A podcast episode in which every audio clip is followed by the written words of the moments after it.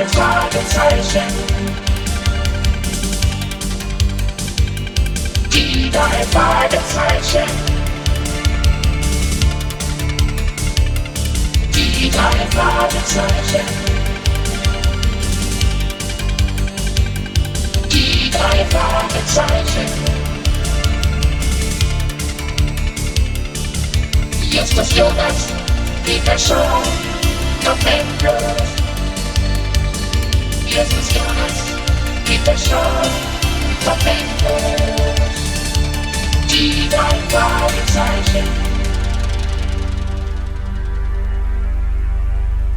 Justus Jonas wollte gerade das Gelände Gebrauchtwarencenter Titus Jonas verlassen, als er zögernde Schritte vernahm. Durch den Nebel näherten sich ihm ein alter, vornübergebeugter Mann und eine junge Frau. Fast noch ein Mädchen. Kann ich helfen? Äh, wir suchen. Wir müssen in die Harborview Lane. Die ist dort drüben. Ein Stück die Straße hinauf und dann beim Sunset Boulevard rechts ab. Aber hören Sie, Miss, der alte Herr fühlt sich offensichtlich nicht wohl. Ich hole einen Arzt und. Nein. Nein, nicht jetzt. Wir sind sowieso schon zu spät dran. Und äh, ah, diese Kopfschmerzen. Ich hatte noch nie Kopfschmerzen. Warten Sie, ich rufe einen Arzt. Ah, einen Arzt? Ja, doch. Einen Arzt. Ich telefoniere vom Büro aus. Der Krankenwagen und der Arzt waren wirklich sehr schnell zur Stelle. Sie brachten den alten Mann ins Krankenhaus, doch es war schon zu spät für ihn. Die Ärzte konnten ihn nicht mehr retten. Justus saß im Warteraum des Krankenhauses, als die junge Frau mit der Nachricht hereinkam. Er ist tot. Dr. Birkenstein ist tot. Das tut mir leid. Wissen Sie, wie wir seine Angehörigen erreichen können? Nein, ich habe eben die Stiftung angerufen. Die Stiftung? Ja, Dr. Birkenstein hat bei der Spicer Stiftung gearbeitet und an Tieren erforscht, ob man deren Intelligenz steigern kann. Ich habe von der Stiftung gehört. Das Institut liegt an der Küste, nicht weit von San Diego, richtig? Ja, in Citrus Grove. Ja, das stimmt. Ich habe gelesen, dass Mr. Spicer ein sehr reicher Mann war. Noch heute werden Jahr für Jahr sehr hohe Beträge an das Institut für Forschungsarbeiten überwiesen. Du weißt erstaunlich gut Bescheid. Entschuldige, ich habe mich noch gar nicht vorgestellt. Mein Name ist Hess. Eleonore Hess. Ich bin Justus Jonas. Freut mich, Miss Hess. Äh, Arbeiten Sie beim Spicer Institut? Ja, ich pflege die Tiere dort. Oh, Dr. Triano, Sie sind hier? Ja, meine Liebe, äh, man hat mich äh, benachrichtigt, dass Dr. Birkenstein äh, gestorben ist. Es tut mir so leid, Eleanor. Äh, Kommen Sie, wir müssen noch einmal mit dem Arzt reden. Ja, ich komme, Dr. Triano. Also dann, auf Wiedersehen, Justus. Wiedersehen.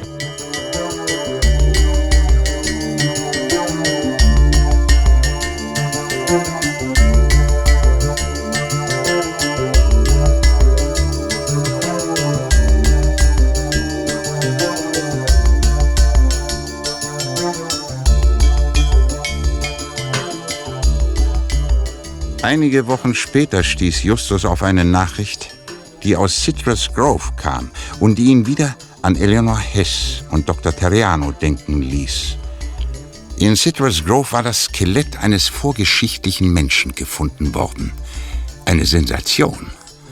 Das war eine Gelegenheit, die Justus, Bob und Peter sich nicht entgehen lassen wollten.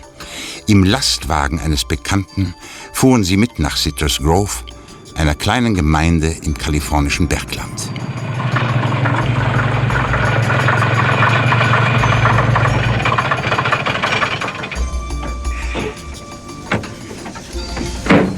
Vielen Dank, Mr. Wolf, dass Sie uns mitgenommen haben. Nichts zu danken, Peter. In einer Woche fahre ich zurück, aber so lange wollt ihr wohl nicht hier bleiben, wie? Sag mal, was ist denn hier los? Citrus Grove ist doch nur eine kleine Stadt, aber es wimmelt hier von Menschen wie auf dem Rummelplatz. Ob das alles wegen diesem Höhlenmenschen ist? Hey, seht mal da drüben die Hamburgerbude. Die verkaufen jetzt Dinosaurierburger. Wir sollten fragen, wo wir bleiben können. Der Tankwart kann uns bestimmt Auskunft geben, wo wir preiswert nächtigen können. Guten Tag, Sir. Hallo Jungs. Ihr sucht wohl ein Quartier, was? Ja, da kommt aber ein bisschen spät. Citrus Grove ist voll. Ja, ihr könnt es ja mal bei Ned McGee versuchen. Da oben bei dem grauen Holzhaus. An der Hauptstraße ist es. Aber passt auf. Nett, dieser geldgierige Bursche ist verdammt teuer. ja, genau. Danke, danke. Vielen Dank.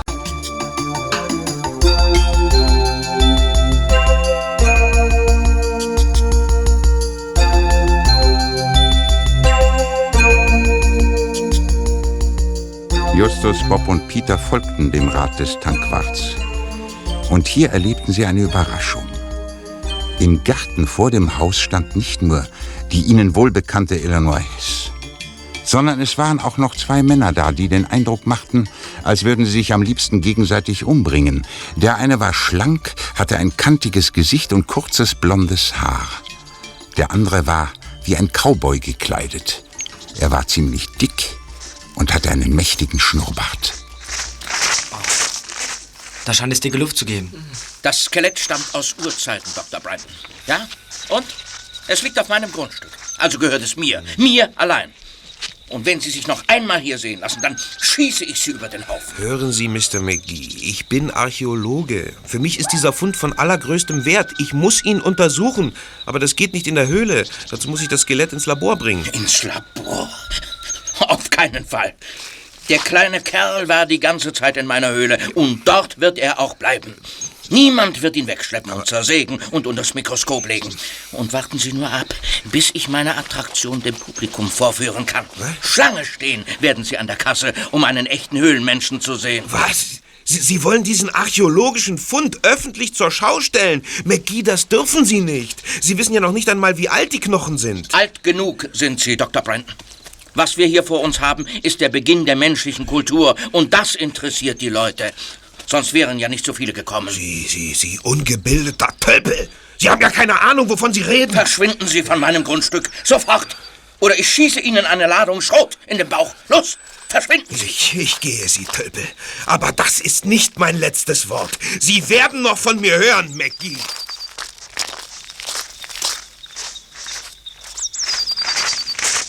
Hallo Justus, Justus Jonas. Justus Jonas? Ach, du bist der Junge, der so hilfsbereit zu Ellie war. Guten Tag. Ja, das bin ich. Und das sind meine Freunde Peter Shaw und Bob Andrews. Äh, Wir wollten fragen, ob Sie uns sagen können, wo wir hier übernachten können in Citrus Grove. Es scheint alles voll zu sein. Justus, wir geben euch gern Quartier. Im Haus ist zwar nicht genügend Platz, aber wenn ihr wollt, könnt ihr eure Schlafsäcke auf dem Dachboden in der Scheune auslegen. Das Angebot nehmen wir gern an, Mr. McGee. Ich mache euch einen Vorzugspreis. Nur 10 Dollar die Nacht. Für alle drei. Aber Onkel Ned. Du hältst den Mund, Ellie. Für 10 Dollar bekommt ihr anderswo überhaupt nichts. Also, wenn euch das zu teuer ist. Schon gut, Sir. Hier sind 10 Dollar. Ich zeig euch, wo es ist. Danke, Miss Eleonore. Hat Mr. Brandon das Skelett gefunden? Ja, das hat er. Wollt ihr ihn kennenlernen? Er ist auch am Institut, wo ich arbeite. Sie wohnen bei Ihrem Onkel? Nicht bei Ihren Eltern? Meine Eltern sind vor einem Jahr bei einem Verkehrsunfall umgekommen. Oh, das tut mir leid. Ich wollte nicht. So, hier ist es.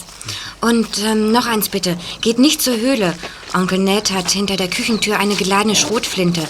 Er sagte, der Höhlenmensch sei für ihn ein einträgliches Geschäft. Und wenn ihm einer dazwischen funkt, brennt er ihm eine Schrotladung auf. Oh, das ist ja richtig gefährlich hier. Aber wir werden vorsichtig sein, ganz bestimmt.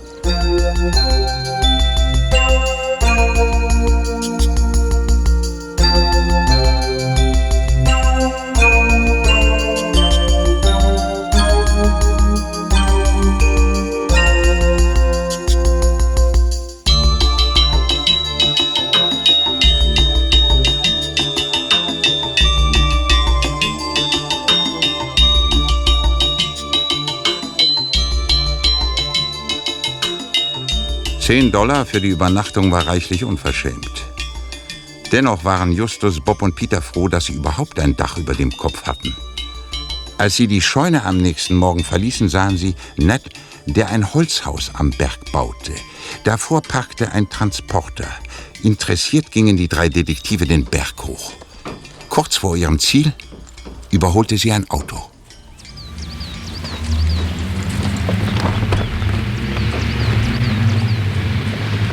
ist Mr. Brandon, der Archäologe. Er gibt nicht auf. Er will seinen Höhlenmenschen haben. Sogar einen Gehilfen hat er sich mitgebracht.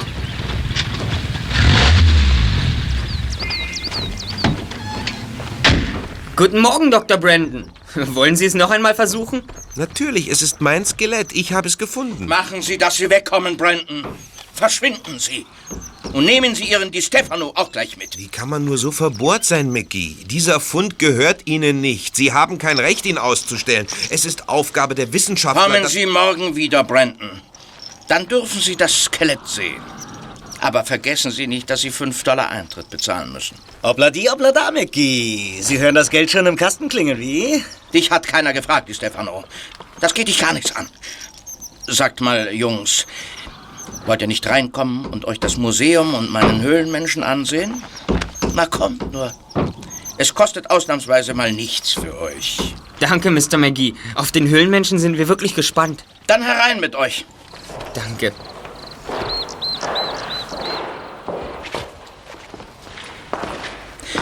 An die Wände des Museums habe ich Großfotos gehängt. Die Leute wollen ja schließlich was sehen.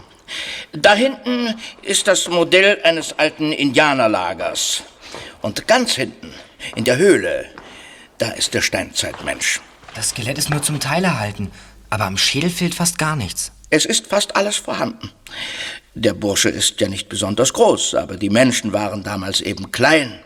Kaum einen Meter hoch. Es ist beeindruckend, Mr. McGee. Ja, die Lampen leuchten das Skelett gut aus. Es ist alles fertig für den großen Publikumsandrang. Zigeuner John wird ab sofort hier Wache halten, damit niemand etwas stehlen kann. Zigeuner John? Wer ist das? Der Mann da draußen bei dem Wagen. Wir nennen ihn so, weil er in dem Wagen wohnt, statt in einem richtigen Haus. Hey, Zigeuner John! Ja, Mr. McGee? Du passt ab sofort auf. Niemand darf das Skelett sehen, der nicht bezahlt hat. Verstanden? Ja, Mr. McGee. Ich habe verstanden. Er will, dass ich Wache stehe, aber der Tote wird den Rummel nicht mögen. Ich hätte das auch nicht gern, wenn die Leute kämen und meine alten Knochen anstarrten. Aber er merkt es doch nicht, John. Er ist doch längst tot. Oder? Bist du da ganz sicher?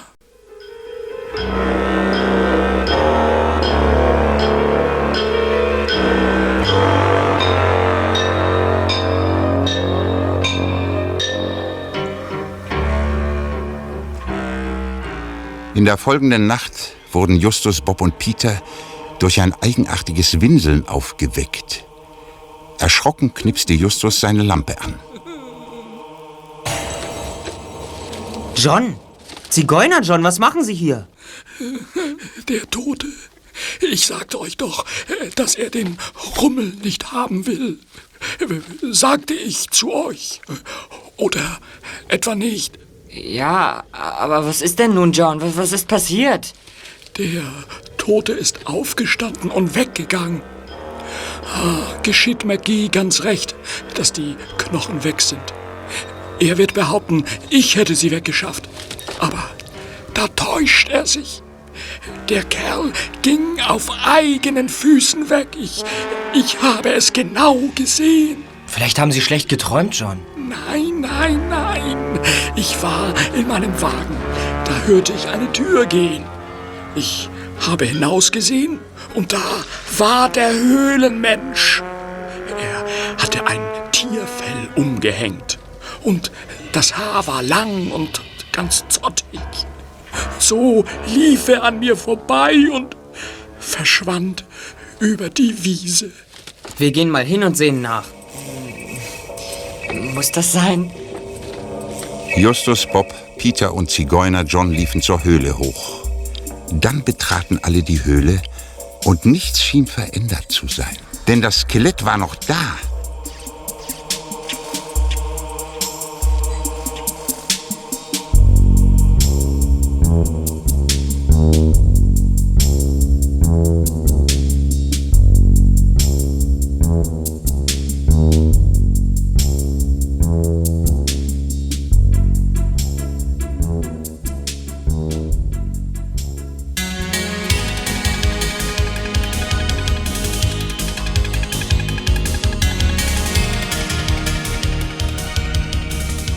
Nächsten Morgen war Justus als erster auf den Beinen.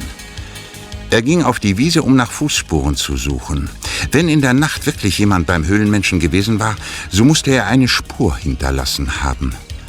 Bob und Peter, die wenig später hinzukamen, fanden Justus aufgeregt und voller Eifer vor.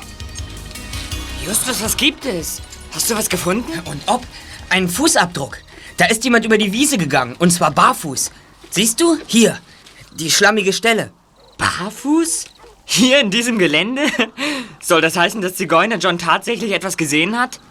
Hey, wo willst du denn hin? Vielleicht sind noch mehr Abdrücke in dem Wald da drüben. Hey, warte mal! Du willst doch nicht etwa da reingehen. Es könnte ja noch einer da drin sein und, und, und überhaupt, wenn wir Frühstück wollen, dann, dann müssen wir uns beeilen. In der Gaststätte wird wieder ein gewaltiger Andrang sein.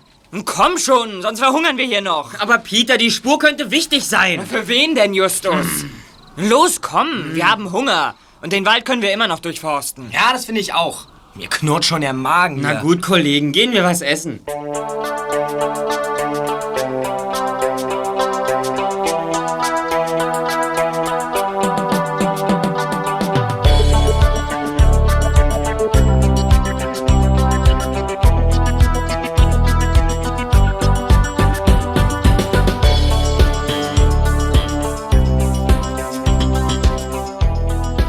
In der Gaststätte war es tatsächlich sehr voll. Doch Justus, Bob und Peter fanden noch einen freien Tisch. Als wenig später Dr. Hoffer und Dr. Terriano vom Spicer Forschungsinstitut kamen, lud Justus sie zu sich an den Tisch ein. Sehr nett von euch, äh, Jungs. Die Stadt ist ein Irrenhaus wegen dieses äh, Höhlenmenschen. Ja, Sie haben recht, Dr. Terriano. Äh, Du kennst mich? Ach so, äh, ja. Äh, Wir haben uns im Krankenhaus von Rocky Beach gesehen, ja. Natürlich. Ja, das hier ist Dr. Albert Hoffer. Äh, Normalerweise frühstücken wir ja im Institut, aber, aber heute war Dr. Brandon kein besonders angenehmer äh, Gesellschafter.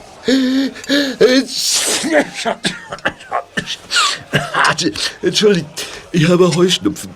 Äh, nein, nein, nein, ein, ein besonders angenehmer Tischnachbar war Brandon wirklich nicht. Nun ja, lieber Hoffer, das ähm, hat ihn alles ziemlich mitgenommen. Immerhin hat Brandon den kleinen Menschen da im Berg entdeckt und man sollte ihm Gelegenheit geben, Gelegenheit geben, äh, ihn äh, zu untersuchen. Wen interessieren die Ergebnisse einer solchen Arbeit schon?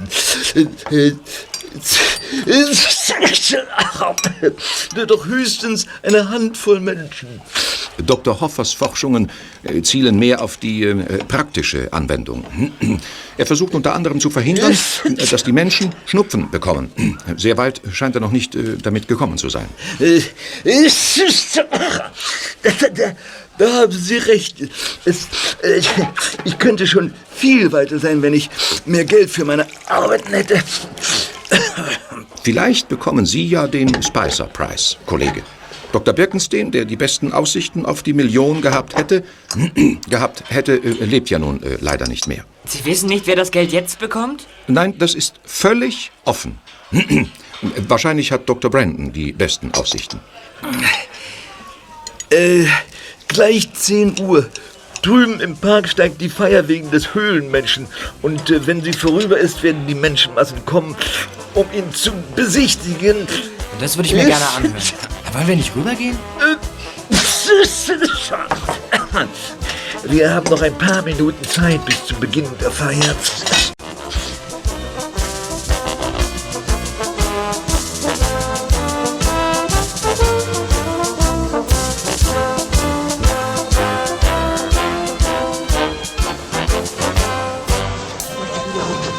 Das ist äh, der Herr Bürgermeister. Er hält äh, sehr gern Reden. Die, die Leute hier haben alle ihre Geschäfte dicht gemacht. Das große Geld lockt. Der Höhlenmensch soll es bringen. Verehrte Gäste, Ruhe bitte, damit der Pfarrer zur Einleitung unserer Feier ein Gebet sprechen kann. Anschließend wird die Kapelle des Gymnasiums den Festzug von hier zum Höhlenmuseum führen.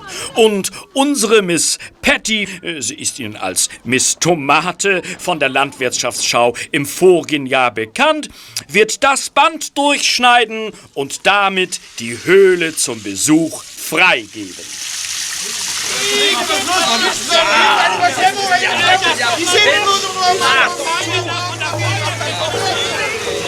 Justus, was ist los?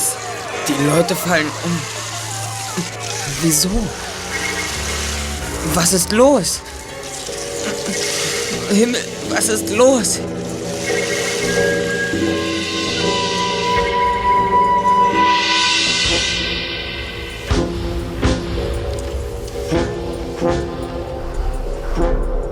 Alles war kalt.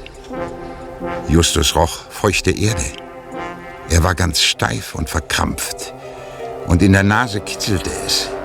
Er machte die Augen auf. Er lag auf dem Boden im Gras. Die Rasensprenger waren abgestellt. Er richtete sich auf und blickte hoch. Als ersten sah er Dr. Brandon, der nur ein paar Meter von ihm entfernt lag. Einige Meter weiter erhoben sich gerade Dr. Terriano und Dr. Hoffer. Überall im Park lagen und saßen Männer, Frauen und Kinder. Einige waren noch betäubt, andere wachten gerade auf. Justus, Justus, was ist los? Justus, was ist denn passiert? Die Kirchturmuhr schlägt schon elf. Wieso denn? Es war doch eben erst 10 Uhr. Die Beregnungsanlage. Wir sind über 40 Minuten bewusstlos gewesen. Und nicht nur wir. Alle anderen im Park auch. Die Beregnungsanlage? Wieso? Überlege doch mal, Peter. Jemand hat das Wasser der Anlage mit einer Chemikalie versetzt und die ganze Stadt schlafen geschickt. Aber das ist doch irre. Und das ist doch total verrückt. Wer macht denn sowas und wozu? Ich habe keine Ahnung, Bob. Ich wollte, ich wüsste... Hey, da, da kommt Zigeuner John. Mann, der kann ja kaum laufen. Ja. Der ist ja noch ganz neben sich. Der Höhlenmensch. Der Höhlenmensch. Er, er ist weg. Da war was und hat ihn mitgenommen. John, was ist los? Was ist mit dem Höhlenmenschen? Da ist was gekommen. Ich äh, hielt Wache, genau wie Mr. McGee es mir befohlen hat. Ich äh, hörte hinter mir ein Geräusch und äh, drehte mich um. Und da, und da. äh, Was war da, John? Sag's doch schon. Ein Ding, ein, ein schreckliches Ding mit einem einzigen großen, starren Auge und, und Stoßzähnen wie, wie bei einem Elefanten. Ein Mensch war das nicht. Plötzlich lag ich auf dem Boden. Und dann, als ich wieder wach wurde, stand die Tür zum Museum offen und das Gerippe war weg. Haben Sie auch nichts getrunken, John? Ich was getrunken. Hätte ich doch bloß, hätte ich doch bloß. Nein, ich, ich bin nüchtern. Vollkommen nüchtern. Das schwöre ich.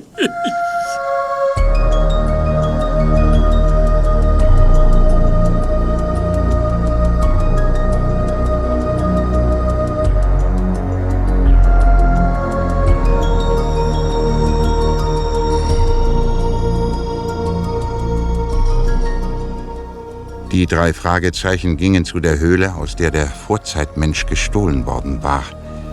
Der Sheriff hatte seine Untersuchung bereits abgeschlossen und fuhr zum Park zurück. Er hatte zu klären, wie die Bewohner von Citrus Grove bewusstlos gemacht worden waren und vor allem warum. Als er abfuhr, kam Eleanor gerade vom Park herüber. Ist es wahr? Ist das Gerippe weg? Ja, es ist wahr, Eleanor. Sagen Sie, Mr. McGee, darf ich mich drin ein wenig umsehen? Von mir aus. Aber der Sheriff hat schon alles abgesucht. Danke. Du bildest dir doch nicht ein, dass du etwas findest, wo der Sheriff nichts gesehen hat. Was ist zum Beispiel mit diesem Abdruck, Mr. McGee? Sieht aus wie ein abgelatschter Tennisschuh. Er muss vom Knochendieb stammen, denn Sie tragen Stiefel mit Ledersohlen. Ebenso wie Zigeuner John. Ja, so sieht der Sheriff es auch. Hey, was machst du da? Ich messe die Länge der Spur. 31 Zentimeter. Also war es ein ziemlich großer Mann. Kommst dir wohl vor wie ein Detektiv, was? Vielleicht. Warum ist das alles nur passiert? Irgendjemand hat die ganze Stadt mit einer Chemikalie in den Schlaf geschickt. Mit dem Wasser der Beregnungsanlage. Hm, Der Hilfsheriff sagt, das Wasser wird zurzeit überprüft. eigenartig. Während die ganze Stadt schläft, zieht sich der Dieb eine furchterregende Maske über, schleicht sich an Zigeuner John heran und betäubt ihn ebenfalls. Dann dringt der Dieb hier ein und macht sich mit dem Skelett davon. Ja, es ist unglaublich. Moment mal, da kommt meine Frau mit der Post. Ist was Besonderes dabei, Celia? Ich glaube nicht. Nur ein Brief. Hier. Danke. Ah, Kein Absender.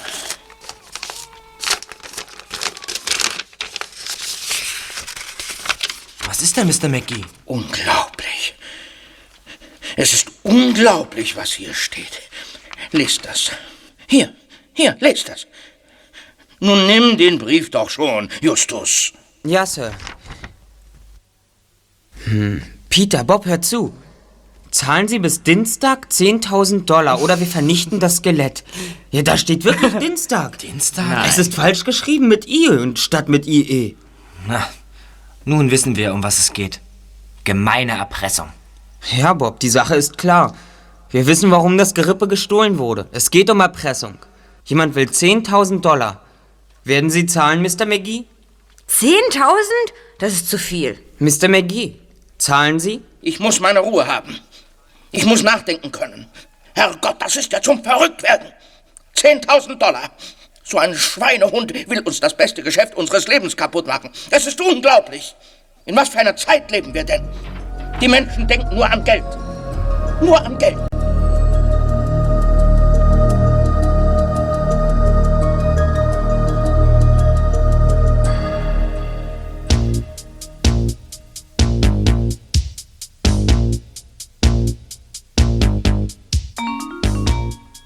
Justus ging zu einem Bastelladen und besorgte sich Gips.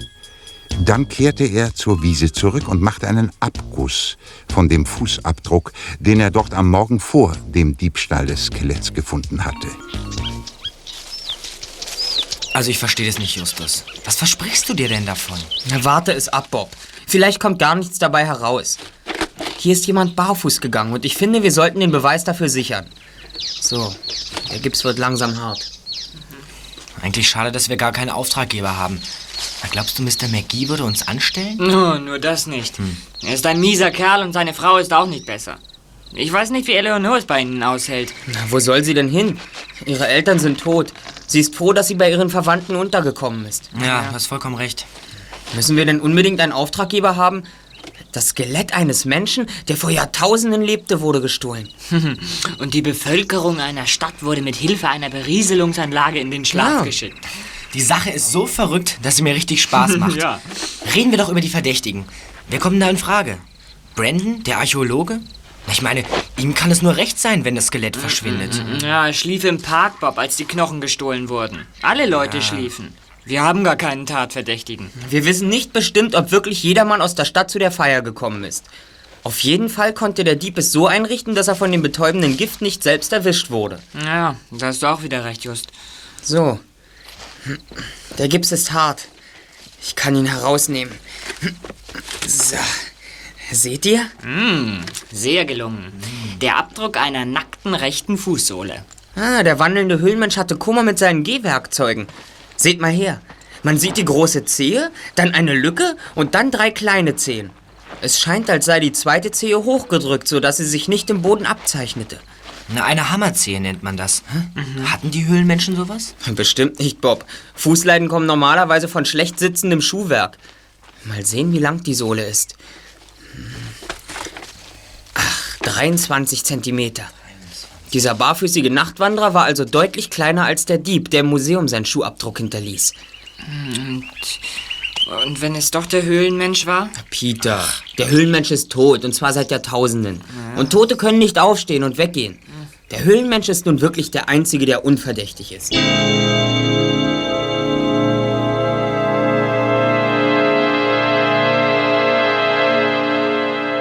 Justus, Bob und Peter fanden Eleanor vor dem Spicer-Institut, wo sie sich mit Frank Di Stefano unterhielt.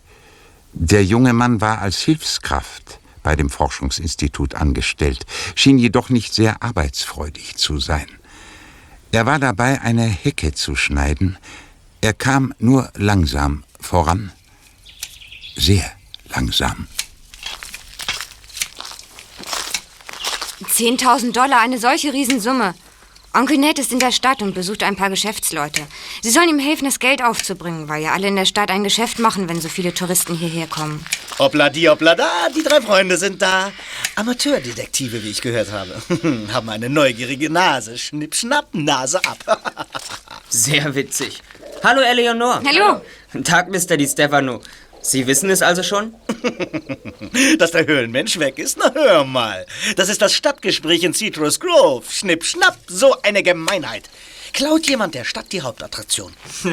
Die Sache im Park war wirklich unheimlich. Alle Anwesenden schliefen einfach ein. Na und, das ist doch ganz normal in Citrus Grove.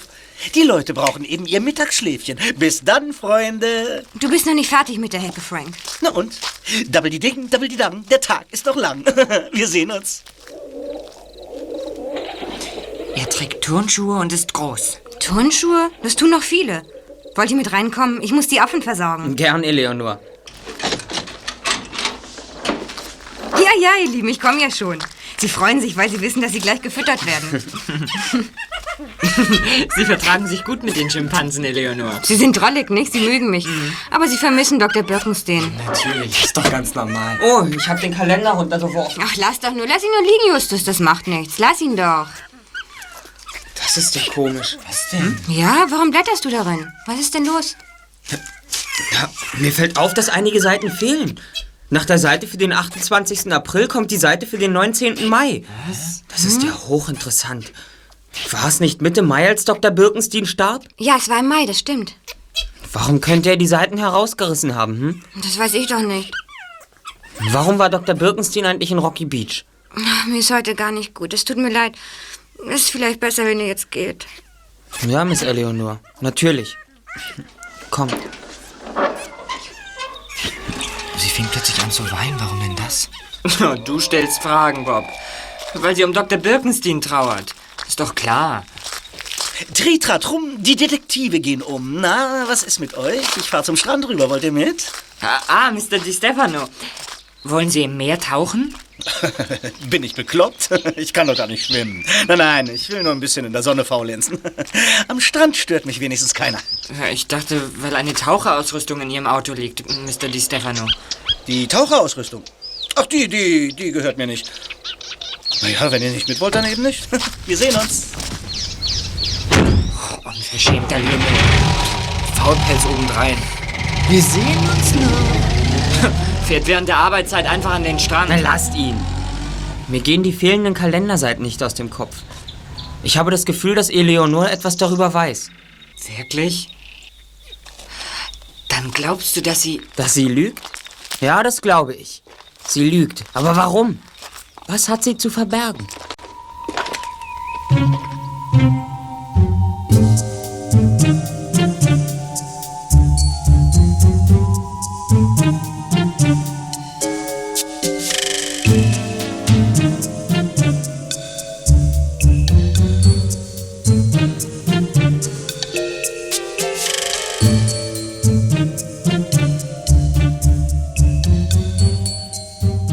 Justus gab sich mit der einen Spur nicht zufrieden, von der er den Gipsabdruck gemacht hatte. Er wollte nach weiteren Spuren suchen und drang zusammen mit Bob und Peter in den Wald ein, der hinter der Wiese lag. Nach einiger Zeit kamen sie zu einem halb zerfallenen Gebäude. Die Wände aus Backstein bröckelten überall ab und das rote Ziegeldach war an mehreren Stellen eingebrochen, sodass das Dachgebälk zu sehen war. Das muss vor langer Zeit einmal eine Kapelle gewesen sein. Was meint ihr? Ob der Höhlenmensch gestern Nacht wohl drin gewesen ist? Abdrücke hat er nicht hinterlassen. Moment mal. Da ist doch jemand.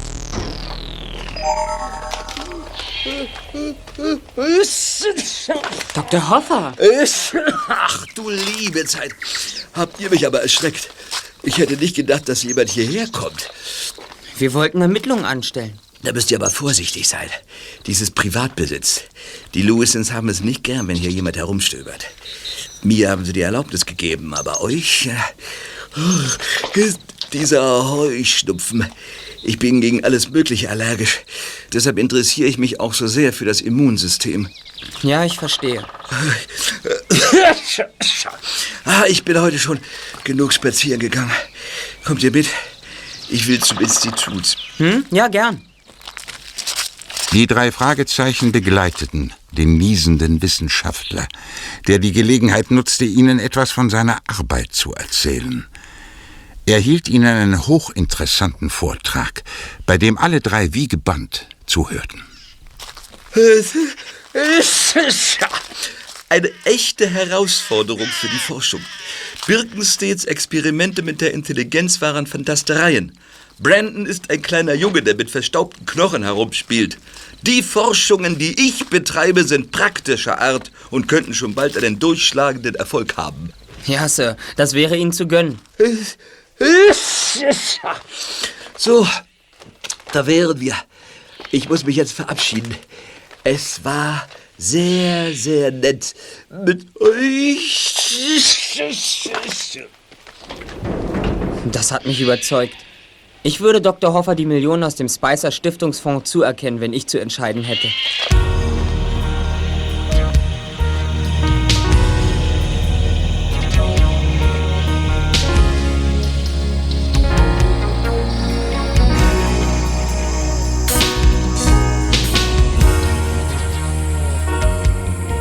Justus, Bob und Peter rätselten weiter darüber, wer der Mann gewesen sein könnte, der in der Nacht barfuß über die Wiese gelaufen war, nachdem er im Museum irgendetwas angestellt hatte. Schließlich kam Justus auf die Idee, Dr. Brandon den Gipsabdruck zu zeigen und ihn zu fragen, was er davon hielt. Dr. Brandon freute sich sichtlich, als die drei Jungen kamen, und er war sofort bereit, sich mit dem Fußabdruck zu befassen. Nun, der Höhlenmensch war es bestimmt nicht. Der Fußabdruck stammt von einem Menschen, der normalerweise Schuhe trägt. Wenn jemand ständig barfuß geht, werden seine Füße breiter und die Zehen spreizen sich. Und was sagen Sie zu der Hammerzehe? Tja, sehr unwahrscheinlich für jemanden, der keine Schuhe trägt. Zigeuner John behauptete, ein Höhlenmensch sei über die Wiese gelaufen. Mit langen Haaren und einem zottigen Fell. Glaubt ihr im Ernst, dass der Urmensch bekleidet war? Außerdem, dieser Fußabdruck ist für einen Urmenschen viel zu groß. Zu groß? Aber, aber er ist doch klein. Nur, nur 23 Zentimeter. Der Urmensch war sehr klein. Ich habe ein vollständiges Skelett von einem Vorzeitmenschen, das in Afrika gefunden worden ist. Es ist hier im Schrank. Wollt ihr es sehen? Ja, das würde uns sehr interessieren, Dr. Brandon. Naja, das glaube ich. Aber, aber es ist, es ist weg. Das ist doch nicht zu glauben. Es ist weg! Weg! Man hat mir mein Skelett gestohlen!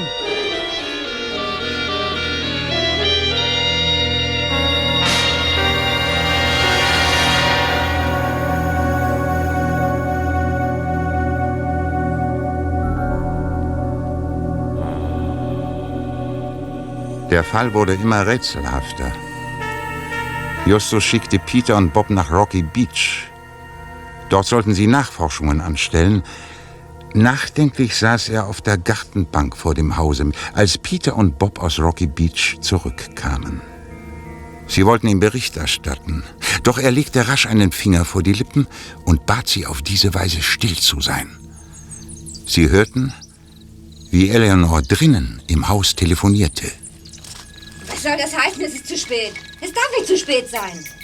Es ist mir doch egal, wenn du ihn heute schon angerufen hast. Ruf ihn eben normal an.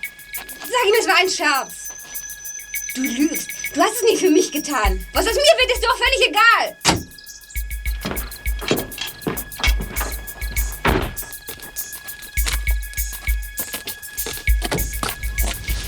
Eleonor! Oh, weia. Eleonor hin. Die ist ganz schön in Fahrt. Ich habe keine Ahnung, Bob. Irgendetwas hat sie bis zur Weißglut gereizt. Doch nun zu euch, Kollegen. Was habt ihr herausgefunden? Hm, Leider nicht viel, Justus. Immerhin wissen wir jetzt, dass Dr. Birkenstein zu Dr. Childers in der Harborview Lane wollte. Dr. Childers ist Narkosearzt. Er war Dozent an der Universität von Los Angeles, bevor er zum Krankenhaus St. Brandon in Santa Monica ging. Aha, und weiter? Was wollte Dr. Birkenstein bei diesem Arzt? Tja, das weiß Dr. Childers leider auch nicht.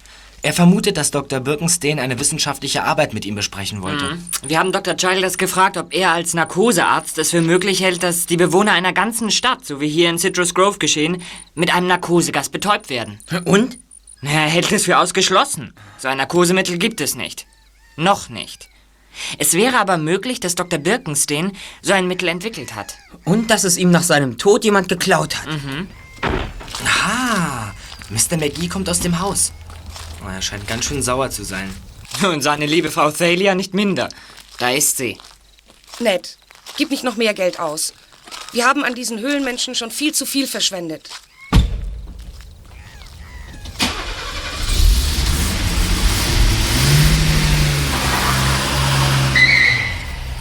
Er fährt in Richtung Stadtmitte.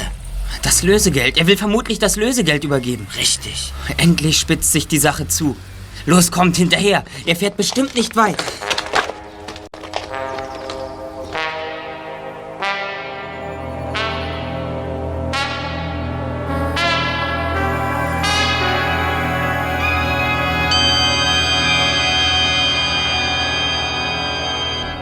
Dieses Mal irrte sich der erste Detektiv. Als er zusammen mit Bob und Peter ins Stadtzentrum kam, war Ned verschwunden. Er kehrte erst nach zwei Stunden mit dem Auto zurück. Zwei Männer waren bei ihm. Sie setzten sich in ein Restaurant, dem stillgelegten Bahnhof gegenüber. Die drei Detektive gingen einfach zu ihnen. Hallo, Mr. McGee. Sie warten auf den Anruf des Erpressers, nicht? Sie haben das Lösegeld abgeliefert, richtig? Was? Was weißt du davon? Du hängst doch mit drin. Ihr habt uns die ganze Zeit nachspioniert, du und deine Freunde. Lassen Sie mich los, Mr. McGee. Ich hänge nicht mit drin. Straftaten sind unser Hobby. Wir versuchen sie aufzuklären. Und das ist uns in vielen Fällen auch schon gelungen. Wo könnte das Skelett wohl versteckt sein? Hm. Vielleicht im alten Bahnhof da drüben. Wie kommst du darauf? Wie im Kino. Ich werde verrückt. Los! Wir sehen nach. Kommt alle mit! Ned und die wenigen anderen Besucher des Restaurants, die jedes Wort begierig mitgehört hatten, rannten zum Bahnhof hinüber. Sie brachen die Tür auf und standen gleich darauf vor einem alten, ziemlich großen Koffer. Ein Schrankkoffer. Ein Schrankkoffer? Sie haben einen Koffer das gefunden. Skelett drin? Ja, mach doch den Koffer mal auf. Ja. Moment. Leute, ich öffne das Ding. Das Skelett. Es ist da. Die hat es gefunden. gar nicht. Ja. Da stimmt doch was nicht. Oh, Mr. Terriano. Sie sind auch hier? Was sagen Sie dazu? Äh, Moment, McGee. Lass mich mal durch. Lass mich mal durch. Danke. Äh, Aber das ist ja mein. Mr. McGee. D- Das muss eine Verwechslung sein. Das hier sind die Knochen eines afrikanischen Urmenschen, die mir aus dem Institut gestohlen wurden. Das ist nicht wahr. Sie wollen mich nur zum Narren halten. Das ist mein Höhlenmensch. Meiner ist das. Gehen Sie zur Seite oder ich schlage Ihnen. Nun ist es genug, McGee. Sehen Sie doch nach. Jeder einzelne Knochen ist mit einem Zettel versehen und bezeichnet, Mr. McGee. Schwindel. Nichts als Schwindel. Sie haben gar keinen Höhlenmenschen entdeckt, sondern mir diese Knochen in die Höhle gelegt. Sie wollten nur, dass die Leute auf Sie aufmerksam werden. Sie wollten sich wichtig machen. Sie sind ein Lump, ein Betrüger. Sie haben mich in übelster Weise missbraucht. Nun ist es aber wirklich äh, genug, McGee.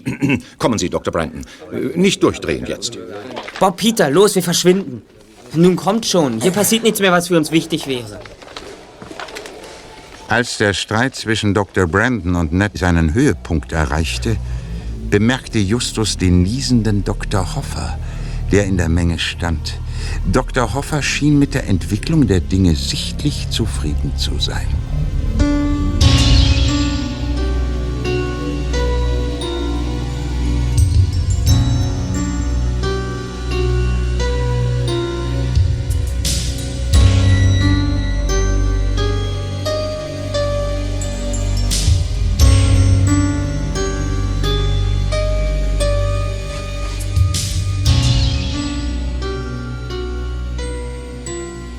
Als Justus, Bob und Peter den Bahnhof verließen, kam Frank Di Stefano mit seinem Auto angefahren. Er hielt neben den drei Detektiven an und beugte sich neugierig aus dem Wagenfenster. Hallihallo, was ist denn hier los? Habe ich was verpasst? Die Knochen, die aus der Höhle gestohlen worden sind, haben sich wieder angefunden. Im Bahnhof. Klapper die Klipp, klapper die Klapp. Und das Lösegeld? Hat McGee bezahlt? Ja, hat er. Sagen Sie mal, haben Sie Eleonore gesehen? Ich würde Sie gern was fragen. Hm, vielleicht ist sie nach Centerdale gefahren. Ich will jetzt dorthin. Wollt ihr mit? Ja, gern. Na los, steigt ein.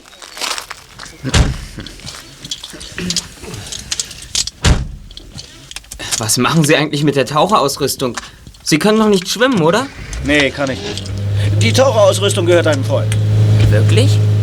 Oder war sie gar nicht zum Tauchen da? Klapper die Klipp, klapper die Klapp. Was ist denn mit dem Motor los? Da klappert doch was. Moment mal. Die Taucherausrüstung. Jetzt sehe ich endlich klar. In Birkensteins Labor gab es ein Narkosemittel, das sehr schnell wirkt und mit dem man eine ganze Stadt einschläfern kann. Ah ja? Ja, und Sie haben es an sich gebracht. Die Information darüber stand in dem Kalender. Sie haben sie wahrscheinlich vernichtet. Kluger Junge. Sie wollten das Gas natürlich nicht selbst einatmen. Deshalb haben sie die Taucherausrüstung angelegt. Zigeuner John glaubte, er habe ein Monster mit einem Auge und Stoßzähnen gesehen, bevor er auch dem Narkosegas zum Opfer fiel. Was er wirklich sah, waren Taucherbrille und Luftschläuche. Ah, Und gerade eben haben sie das Lösegeld abgeholt. 10.000 Dollar. Aber natürlich wollen sie nicht mit Eleonore teilen. Wie klug du bist, Dicker. Narkose gefällig?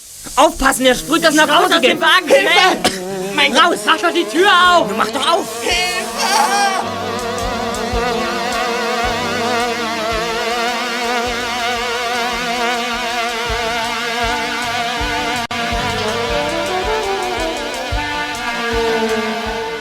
Frank Di Stefano war überführt. Er sprühte Justus, Bob und Peter das betäubende Gas aus einer Spraydose ins Gesicht und die drei Detektive sanken in tiefe Bewusstlosigkeit. Als sie wieder erwachten, befanden sie sich in einem stockdunklen Raum. Sind Sie es, Eleonore? Nein, lass mich! Lass mich in Ruhe! Schon gut, schon gut. Ich bin es, Justus Jonas. Bob, Peter, seid ihr auch da? Hier!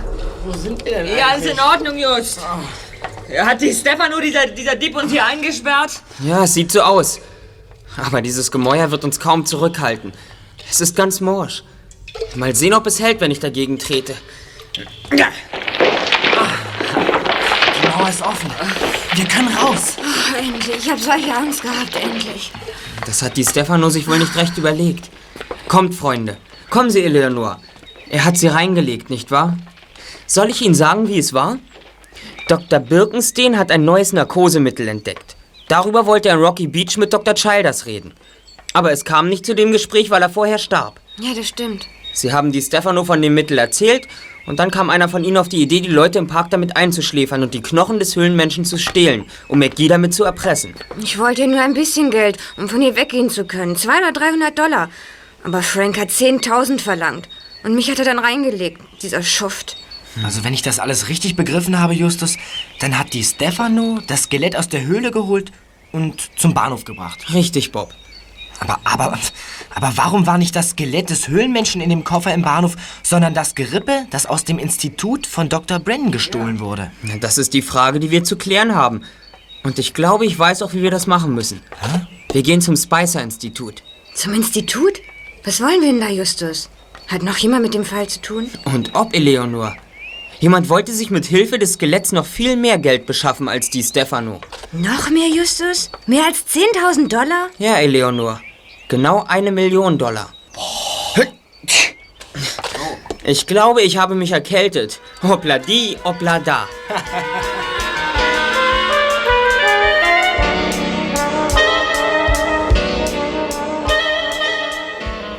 Justus informierte den Sheriff von Citrus Grove und dieser leitete sofort eine Fahndung nach Frank Di Stefano ein. Sie hatte Erfolg.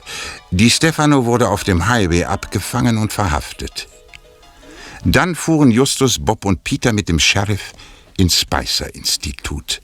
Zufällig traf Ned fast gleichzeitig mit ihnen dort ein. Er begleitete sie auf die Terrasse, wo Philipp Terriano und James Brandon bei einer Tasse Tee saßen. Dr. Hoffer stieg aus dem Swimmingpool. Eleanor! Wo ist Eleanor? Habt ihr sie gesehen? Sie ist bei Ihnen zu Hause, Mr. McGee. Dort wartet sie auf den Sheriff.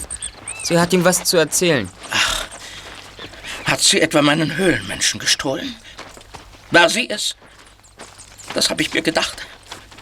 Sheriff, ich will endlich meinen Höhlenmenschen wieder haben. Die Knochen. Aus dem Koffer. Bleiben vorläufig beschlagnahmt, McGee. Und das Skelett aus Mr. McGees Höhle werden Sie wohl vorläufig auch unter Verschluss nehmen, Sheriff. Ist das richtig? Das andere Gerippe, das ist verschwunden. Ich bin sicher, Dr. Hoffer, es ist in der alten Kapelle. Sie haben es dort versteckt. Deshalb wollten Sie auch nicht, dass wir uns dort aufhalten. Was ist? Wie bitte? Dr. Hoffer, Sie wollten Dr. Brandon als Wissenschaftler lächerlich machen. Sie wollten die Millionen von der Spicer Stiftung für Ihre eigene Arbeit haben. Ich? Ja, deshalb haben Sie sich den Schlüssel zum Museum besorgt. Dann haben Sie das Skelett aus dem Schrank von Dr. Brandon in die Höhle gebracht. Sie haben die beiden Gerippe gegeneinander ausgetauscht. Also, das ist ja wirklich lächerlich. Als Sie mit Ihrer Beute die Höhle verließen, begegneten Sie Zigeuner John. Aber Sie hatten sich vorsichtshalber eine Perücke aufgesetzt und ein Tierfell umgehängt. Der einfältige John hielt Sie für einen Urmenschen. Muss ich mir das anhören, Sheriff? Ich hatte Sie zunächst nicht in Verdacht, bis ich dann sah, wie befriedigt Sie waren, als wir den Koffer im Bahnhof fanden. Das gab mir zu denken. Ach ja? Tatsächlich? Ja, Sie haben nur einen kleinen Fehler gemacht. Als Sie die beiden Gerippe gegeneinander ausgetauscht haben, da wollten Sie einem Höhlenmenschen möglichst ähnlich sehen und sind barfuß gegangen. Toll! Einfach toll! Und weiter, du Meisterdetektiv? Ja, Dr. Hoffer. Selbst geniale Verbrecher machen Fehler. Sehen Sie, ich habe einen Fußabdruck gefunden und einen Gipsabguss davon gemacht. Hier ist er. Ja. Und? Der Abdruck zeigt, dass dieser Dieb kleine Füße hat und eine Hammerzehe. Und jetzt sitzen Sie barfuß vor uns. Sie haben ja gerade gebadet. Und wir alle können sehen, dass Sie eine Hammerzehe haben, Dr. Hoffer. Ich rufe meinen Anwalt an. Das wollte ich Ihnen gerade empfehlen. Hoffer, wie konnten Sie nur? Freunde, Freunde, auch ich werde meinen Anwalt anrufen. Vielleicht kann er erreichen, dass mir Mr. McGee den Höhlenmenschen nicht wieder wegnehmen darf. Zumindest vorläufig. Sie werden sich wundern.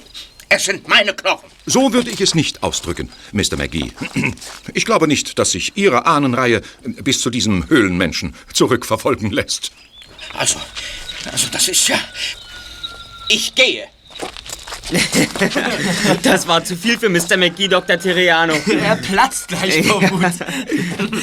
Er sollte sich selbst in die Höhle setzen und sich besichtigen lassen. Ja, als, als, als geldgierigster Querkopf der ganzen Pazifikküste. Der ist schon ganz rot. Dr. Hoffer wurde verhaftet. Er gestand, was Justus ihm vorgeworfen hatte. Durch diese Tat hatte er seine Laufbahn als Wissenschaftler zerstört. Eleanor Hess trat als Zeugin gegen Frank Di Stefano auf. Sie erhielt nur eine milde Strafe. Die Zeitungen von Rocky Beach aber berichteten noch tagelang von der neuen Meisterleistung der drei Detektive. Die drei Fragezeichen. Die drei Fragezeichen. Justus Jonas, Peter Shaw, Tom Andrews. Justus Jonas, Peter Shaw, Tom Andrews. Die drei Fragezeichen. Die drei Fragezeichen.